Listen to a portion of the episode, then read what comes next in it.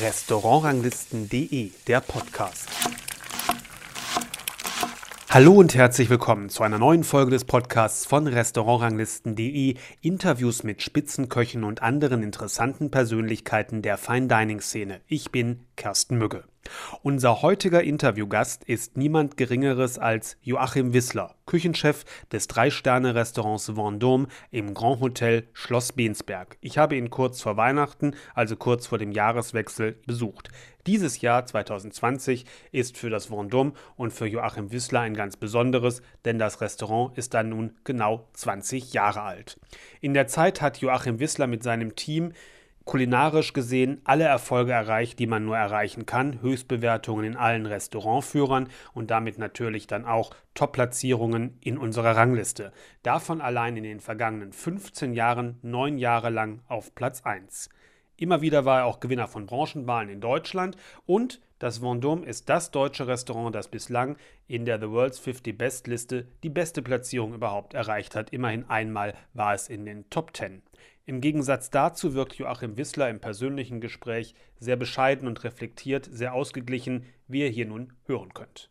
Ist das für Sie was Besonderes, so ein 20. Jahr, oder ist es für Sie persönlich sowas wie Jahr 19 und Jahr 21? Also haben für Sie solche runden Daten keine so große Bedeutung persönlich? Ja, also wenn man 20 Jahre in einem, in einem und demselben Betrieb ist und ähm, dann zurückblicken kann auf eine sehr bewegte bewegende und ereignisreiche und natürlich auch erfolgreiche Vergangenheit, dann sind 20 Jahre schon ähm, eine Zahl, über die man nachdenkt, die einen natürlich dann auch in gewisser Weise zufrieden und stolz machen. Das ist äh, etwas, wo man sich dann schon mal im Stillen gerne auf der Zunge zergehen lässt und sagt, ja, also ähm, dass das so gekommen ist und dass man das auch so konstant und so lange ähm, durchgezogen hat, das ist schon äh, auch für einen selbst eine großartige Leistung. Aber Sie sind eher der Typ, der das dann im Stillen macht, wie Sie gerade gesagt haben. Auf jeden Fall. Also wir werden das zwar gebührend für unsere Gäste so ein besonderes Angebot schnüren, ein Paket schnüren, damit die Gäste natürlich auch, die uns über die ganzen Jahre treu geblieben sind, davon, ich sehe jetzt mal ein bisschen mitfeiern äh, können und natürlich auch davon etwas profitieren sollen. Und ähm, ansonsten geht das wirklich nur äh, sehr zurückgezogen, sehr privat oder familiär. Ihr Stern ist ja im Grunde nicht erst mit dem Vendôme aufgegangen. Sie waren ja auch schon in den 90er Jahren mhm. durchaus erfolgreich mit, dem, ja. mit zwei mhm. Sternen mhm. im, im Makrobrunn im Rheingau. Ja. Ähm, mhm. Wenn Sie an diese Zeit zurückdenken, das ist ja mittlerweile schon 25, 30 Jahre her. Mhm. Was sind die größten Veränderungen in dem Bereich der Gastronomie, im Fine Dining Bereich, mhm. aus Ihrer persönlichen Sicht?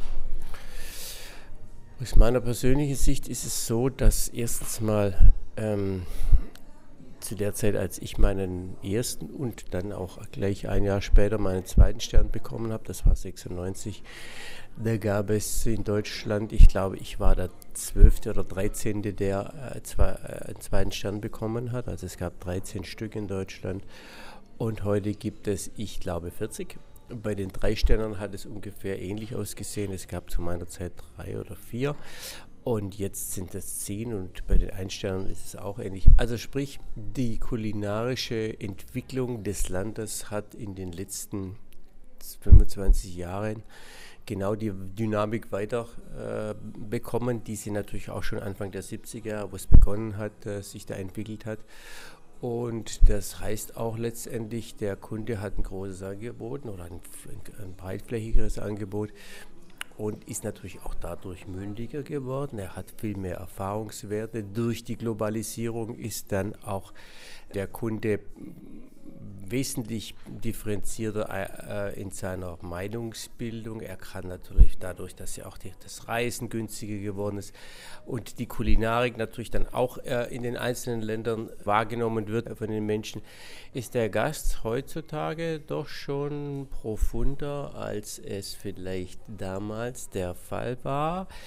Und es ist natürlich internationaler geworden. Das ist eines der deutlichen Merkmale. Die Qualität der Küche hat halt auch dazu geführt, Gott sei Dank, leider noch viel zu spärlich, das äh, möchte ich auch dazu sagen, aber Gott sei Dank, dass die deutsche Küche wenigstens das zarte Pflänzchen der internationalen Anerkennung schon mal äh, ausgesät hat und das auch schon langsam am Keimen ist, aber da ist noch sehr viel Nachholbedarf.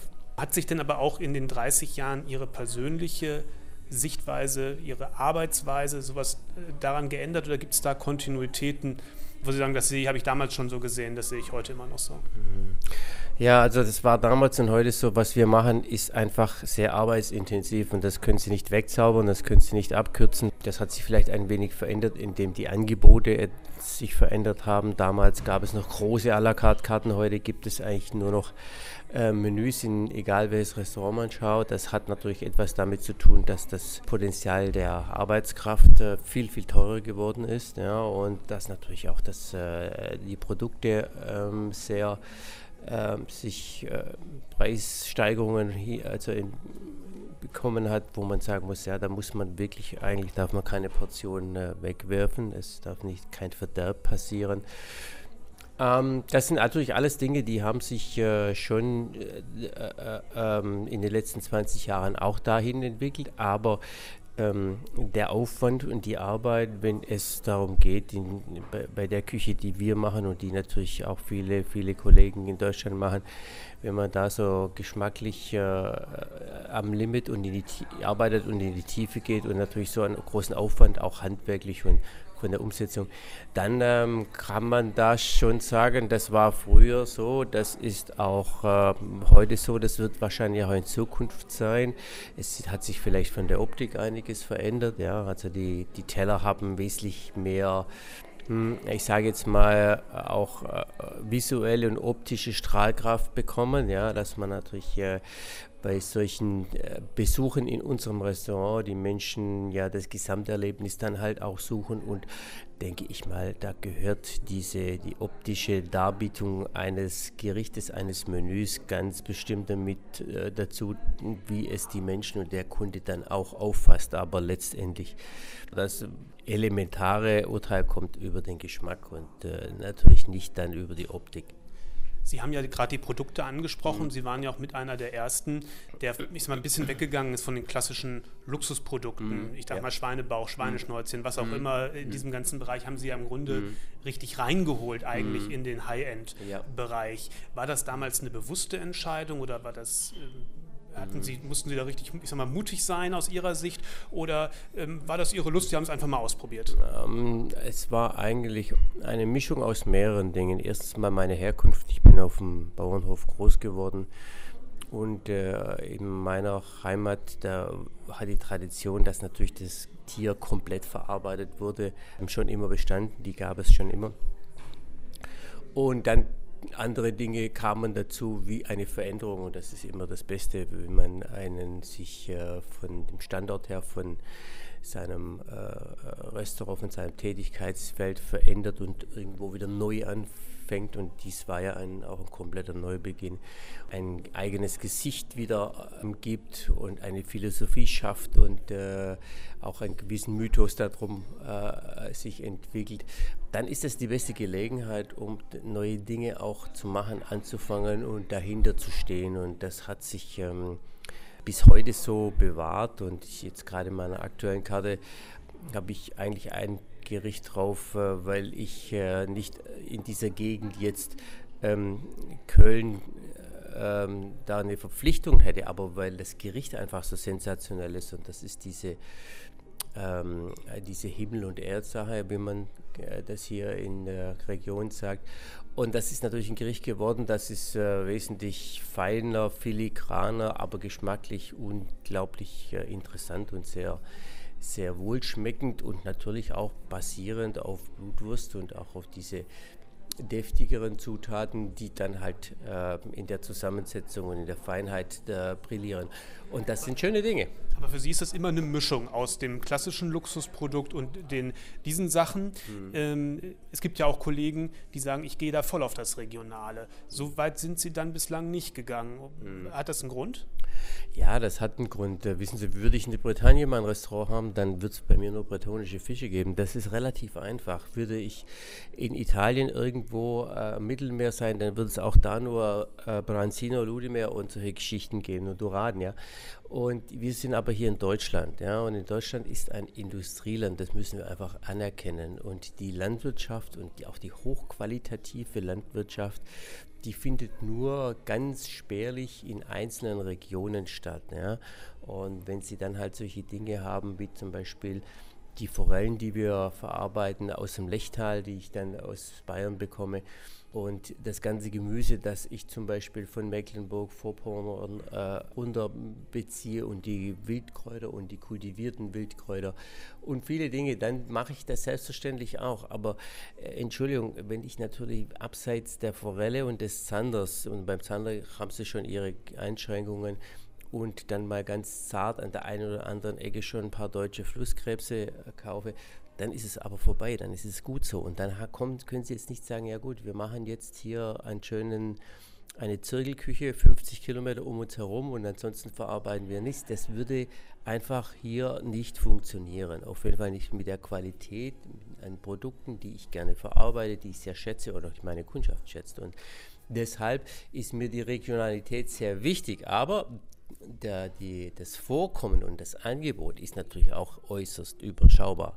Vielleicht als Gast gesprochen ist es ja manchmal auch, dann kann man auch, sagen wir mal, die vermeintlich einfachen Produkte noch mehr wertschätzen, weil das qualitativ nicht abfällt. Ne? Mhm. So würde ich das persönlich sehen. Ja, es ist, ähm, es ist wirklich so, wenn Sie jetzt den Mut haben und das Selbstbewusstsein haben, nach einer Langustine zum Beispiel eine Blutwurst zu servieren, dann müssen Sie wissen, die Langustine, da kann man äh, in der Qualität her, kann man da schon eine gewisse Sicherheit haben, wenn man über den Preis äh, die, das Produkt kauft, dass man schon eine Top-Qualität bekommt. Naja, bei der Blutwurst müssen Sie aber lange suchen, dass Sie dann halt ein Produkt bekommen und sagen, okay, das Gericht fällt nach der Langustine nicht ab, sondern das spannt den Bogen weiter. Und das geht halt einfach nur über die Qualität des Produktes, egal ob das eine Blutwurst ist oder ob das ein Schweineschnäuzchen ist oder oder oder eine Langustine. Ähm, das gehört zusammen und es gibt natürlich dann halt auch diese schöne Balance in so einem Menü. Bei der Vorbereitung ähm, auf das Interview ist mir nochmal gewahr geworden, dass wir jetzt inzwischen der dienstälteste Drei-Sterne-Koch in Deutschland sind, der sozusagen ja. arbeitet noch, sozusagen, ja. der noch aktiv ist. Ähm, das ist mir natürlich gar nicht so gewahr, weil ihre Gerichte ja am Puls hm. der Zeit sind, hm. wenn nicht sogar der Zeit einen, einen hm. Schritt voraus. Hm. Ist das Ihr Anspruch, ja, am Puls der Zeit zu sein, wenn mit Glück vielleicht auch ein bisschen Avantgarde zu liefern? Ja, also das war es schon immer. Das war es schon immer. Das hat schon immer was mit meiner, mit meiner Person, mit meinem Charakter zu tun, mit der Neugierde, die ich, ich mich immer umtreibt und natürlich auch mit der Dynamik, die bei, der, bei unseren Tellern, bei unseren Menüs äh, immer mit drin steckt, dass wir sagen, ja, es gibt wahrscheinlich keine fünf oder acht Gerichte, die sich immer wieder mal auf der Karte wiederholen, sondern es sind immer wieder komplett neue Gerichte. Selbstverständlich über das Produkt auch Wiederholungen. Klar, meine, Sie können so Den viele. Saibling haben sie häufig auf der Karte. ja, Beispiel. richtig, genau. Aber der bekommt immer wieder ein neues Gesicht und eine neue, durch die Erkenntnisse, die man natürlich über die Jahre bekommt, kriegt man natürlich auch eine sehr geschmackliche, differenzierte Vorliebe und das fließt alles mit rein. Und das heißt dann, du hast diese gewisse Avantgarde und du denkst natürlich auch immer, ein Stück weit voraus und äh, möchtest halt auch etwas machen, was dich selber jetzt fesselt, geschmacklich und was natürlich auch den Kunden dann auf die Reise mitnimmt und der, der Kunde das dann natürlich auch zu schätzen weiß und auch sucht, wie es bei uns ist, dass diese, die Menüs immer eine gewisse, einen Unikatcharakter haben. Kennen Sie sowas wie ein kreatives Loch oder gibt es das bei Ihnen nicht, dass, dass Ihnen gar nichts einfällt? Oder haben Sie da Prozesse, wie Sie dagegen arbeiten? Ja, also wir haben sicherlich Prozesse. Es geht immer so, dass wir, ähm, sobald eine Menüfolge den Weg auf die Karte an den Gast gefunden hat, ähm, beginnt eigentlich der Prozess schon wieder von vorne für dann die nächste Menüfolge, die dann vier, sechs Wochen, acht Wochen später auf das Menü kommt. Und das ist dann halt so ein Prozess, der einen immer in einem arbeitet. Also es besteht immer so dieser dieser Mechanismus, der, diese innere äh, Antriebsfeder, ständig dann halt auch wieder an neuen Dingen zu arbeiten. Und zum Glück ist es mir bis jetzt noch nicht widerfahren, dass ich äh, tagelang vor dem leeren Blatt Papier saß und gedacht habe, naja, was soll ich denn eigentlich machen? Ich eigentlich, weiß eigentlich gar nicht, was ich machen soll. Bei uns ist selbstverständlich auch die Natur immer so der maßgebende Faktor, was denn denn alles äh, dann in den neuen Gerichten äh, mit bedacht werden soll, was, auf was man gerade Lust hat, was einem, äh, auf was man vielleicht schon sehnsüchtig wartet, zum Beispiel wie jetzt in den nächsten vier Wochen auf den ersten oder sechs Wochen auf den ersten jungen Rhabarber, der so ganz zart ist im Geschmack. Das sind so die Dinge, auf die wartet man eigentlich schon und dann geht, kreisen die Gedanken schon um diese Produkte. Aber es ist bei Ihnen schon auch ein bisschen Teamarbeit, die Kreativitätsentwicklung oder die Entwicklungsarbeit dann oder wie, wie ist das hm. organisiert? Also da gibt es so eine, ich sage jetzt mal, meine Gedanken und die Handwerksfertigkeiten meines Sous-Chefs, der Dennis, wir beide sind eigentlich diejenigen, die, die zu 99 Prozent immer an alle Teller so ins Leben, zum Leben erwecken, bis sie dann auch serviert werden.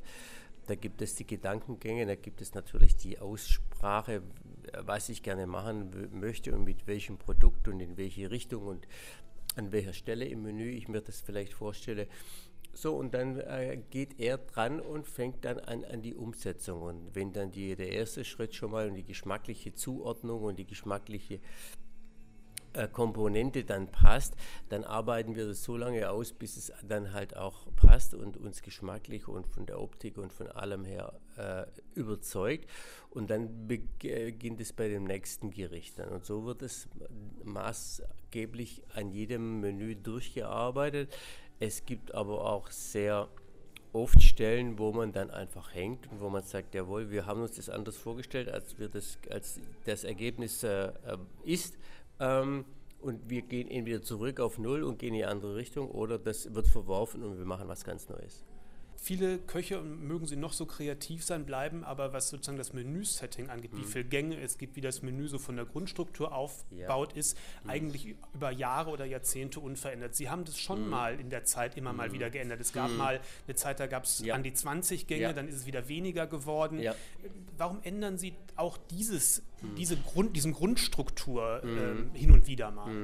Also beim, bei, der, bei der Thematik mit den 20 Gängen war etwas, wo man, wo ich selber auch in einer Phase war und unser ganzes Spektrum und unser Können dem Gast ähm, zeigen wollte und natürlich auch zum, äh, zum Probieren, zum Genießen anbieten wollte. Hat nur äh, im Laufe der Jahre dann die Erkenntnis gehabt, wenn meine Küche, die ist nicht so kleinteilig ähm, servierbar wie zum Beispiel in spanischen äh, Gefilden wo sie kleine Gerichte haben, die sind mit einem Hub gegessen. Meine Küche, Küche ist komplexer, die ist einfach dichter, die ist tiefer eben in, in, der, in der Zubereitung und deshalb war das einfach dann irgendwann für den Gast nicht möglich, so eine komplexe Küche in 20, 24 Gängen ähm, noch bis zum Schluss dann auch wahrzunehmen ja, und das die auch zu verstehen.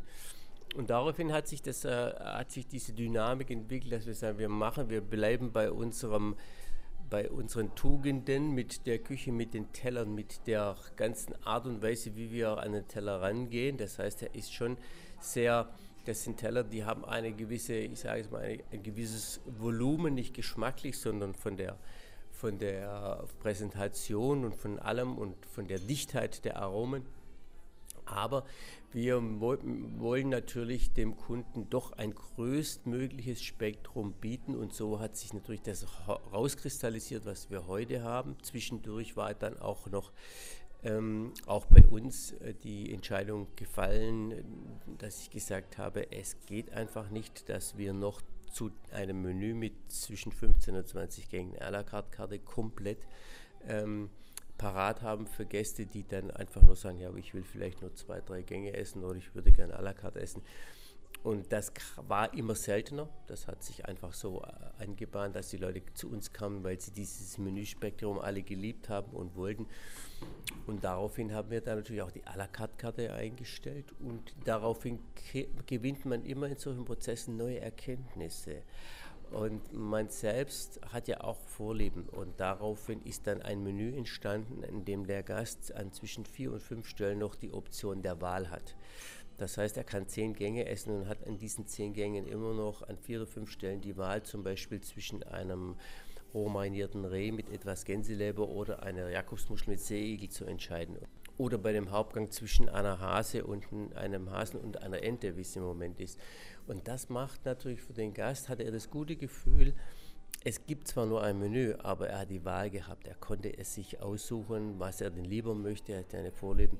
Und das hat natürlich auch ähm, dazu geführt, dass wir keinerlei Nachfragen haben oder Kritiken haben, dass es keine à la carte Karte bei uns gibt. Aber Sie passen das Grundsetting halt auch immer wieder Ihrer ja. aktuellen Auffassung an, wie, genau. grad, wie genau. Sie es gerade aktuell empfinden. Genau, genau. Sie haben gerade den internationalen Erfolg angesprochen, mhm. wie schwierig der im Grunde auch für deutsche Restaurants zu erreichen ist. Ja. Das Vendôme war ja mhm. mal in der Pellegrino-Liste sehr gut platziert, ist inzwischen ein bisschen. Auf 10.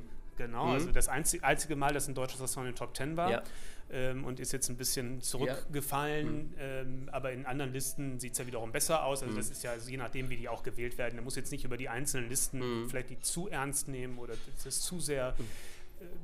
Das hoch zu wichtig nehmen vielleicht, aber mhm. trotzdem ist es ja, merkt man ja, wie schwierig es sich unsere Restaurants tun, obwohl ich glaube, der mein, also obwohl nach meiner mhm. Erfahrung auch im Ausland man sich qualitativ von niemandem mhm.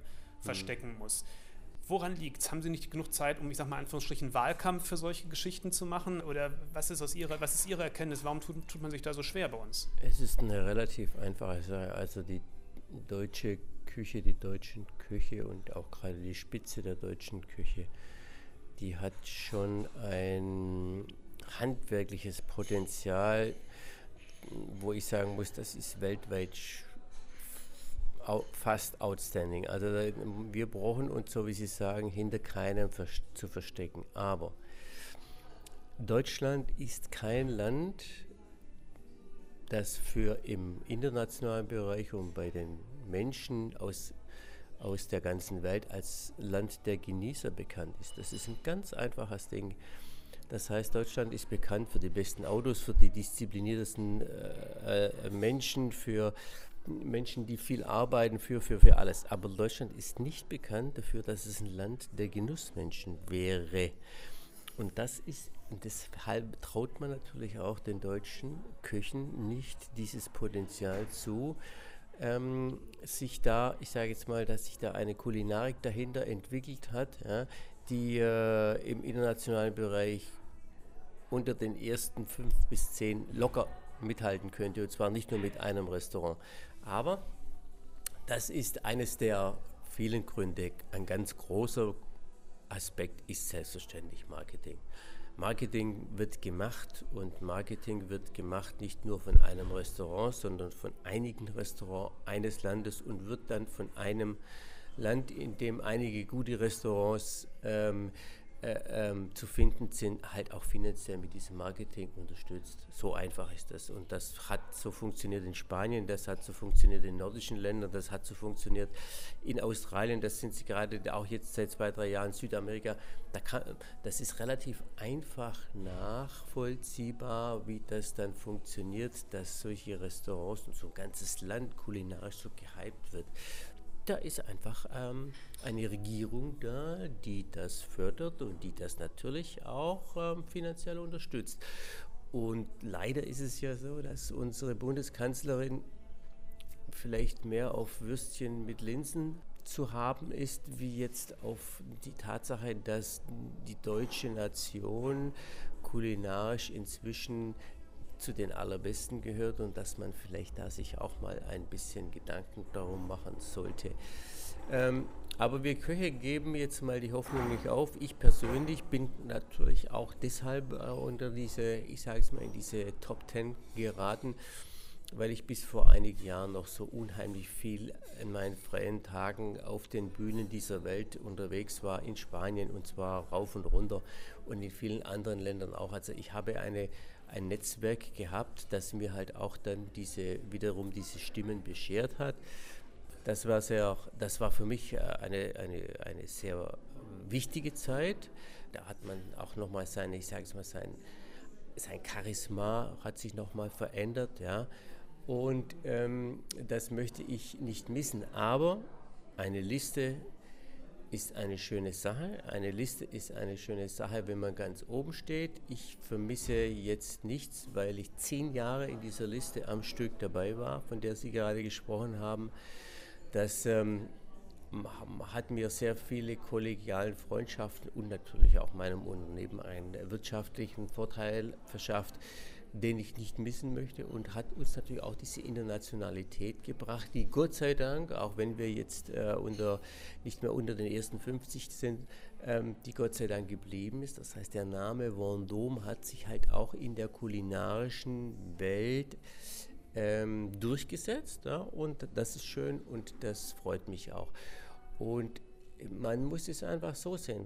Es kann ja, diese Listen können ja nicht immer nur von den ersten von den gleichen Leuten ganz oben besetzt werden. Es kommen so viele junge Köche nach, die ihre eigenen Wege gehen, die ganz neue äh, Ansätze bringen, die vielleicht auch im Moment Sachen sind, die man, die, die, äh, die besonders äh, beäugt werden, über die viele sprechen und das ist ja auch gut so. Und so muss, hat alles seine Zeit und ich habe meine Zeit genauso in dieser Liste gehabt, da habe sie aber immer noch, was meinen Beruf betrifft, äh, kann sie immer noch ausleben und kann natürlich auch mich da jetzt relativ gelassen über Listen äh, äh, äußern oder über, über Platzierungen, in denen man dann vertreten ist, äh, freuen, ob das jetzt unter Platz 1 oder 5 oder was auch immer ist, ist jetzt für mich nicht mehr so dieser, der, der Anspruch, den ich mal hatte, sondern es ist etwas, wo man einfach sagt, man hat seine Erfolge gehabt, man genießt den, man arbeitet immer noch dran,